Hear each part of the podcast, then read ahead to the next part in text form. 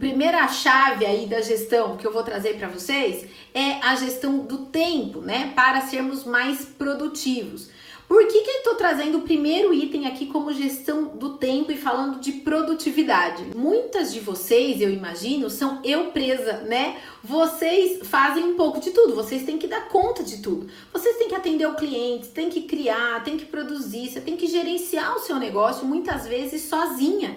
Além, claro, da casa, dos filhos, da escola, enfim, né? Então, eu vendo tudo isso e acompanhando e eu vivo a mesma coisa que vocês no dia a dia e a gente também tem muito que fazer, a gente precisa ser muito produtiva nos nossos, no nosso dia a dia. Então a gente precisa gerenciar corretamente o nosso tempo, né? Então eu trouxe algumas dicas bem práticas lá no curso, inclusive eu tenho uma aula, uma das primeiras aulas a gente fala de produtividade. Lá eu dou mais dicas, eu me aprofundo mais no tema, mas aqui eu trouxe algumas que é para você aplicar também a partir de hoje e você vai ver que amanhã o seu dia já vai ser diferente. A primeira ideia que eu dou para vocês é planejem a semana. Pode ser no domingo à noite, pode ser na segunda de manhã, enfim, no melhor dia e horário para você.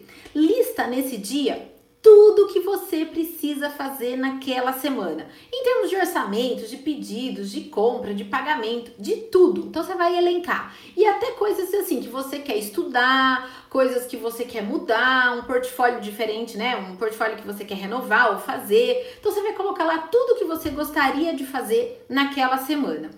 Aí você vai dividir as tarefas das mais para as menos urgentes como se fosse um ranking mesmo, sabe? De atividades, de tudo que você deve fazer.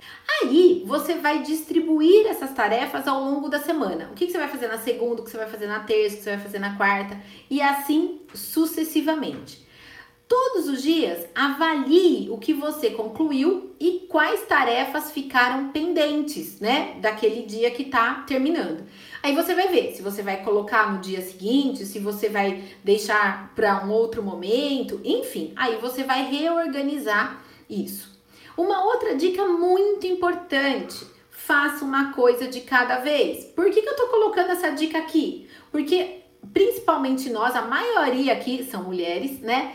A maior parte de nós tenta fazer várias coisas ao mesmo tempo. Então eu tô aqui respondendo o WhatsApp de uma cliente, eu tô ali terminando um orçamento, eu tô respondendo um filho que tá lá na sala e coisa e tal. E a ideia, gente, é que você se concentre, porque quanto mais foco você colocar numa determinada ação, a qualidade daquilo que você está fazendo fica melhor e você termina em menos tempo, né? Então é mais produtivo fazer uma coisa de cada vez. Foco. E uma outra dica importante em termos de produtividade é desabilite os ladrões do tempo. O que, é ladrão de tempo, gente? WhatsApp, Facebook, é, Instagram, tudo aquilo que rouba o nosso tempo. Desative todas as notificações, porque às vezes é um plim plim ali que você escuta, Pronto, já desvia sua atenção, você já vai ver a mensagem, você começa a responder, dali você vai para um link e aí quando você volta até você retomar o fio da meada, você demora o dobro do tempo. Então, desabilite as notificações, porque você vai eliminar os seus ladrões de tempo. Com essas ações, eu tenho certeza que você vai ser mais produtiva no seu dia a dia. Outra coisa também que eu acho legal é você separar um tempo para você estudar tem que estar na sua é, agenda semanal estudar, né? Eu, por exemplo, separo os meus sábados de manhã para estudar. É um dia que eu amo parar para estudar. Por quê? Não tem, que, não tem aquela rotina com as crianças de manhã. É um dia para mim super produtivo para eu estudar. Eu me organizo, eu sei o que eu vou estudar no próximo sábado. Eu sempre sugiro que vocês façam isso também, porque daí é um compromisso que você coloca para você mesma. É, assim como vocês, eu também, 99% hoje dos cursos que eu faço são online. E o online, ele é ótimo, excelente, porque eu faço na hora que eu quero.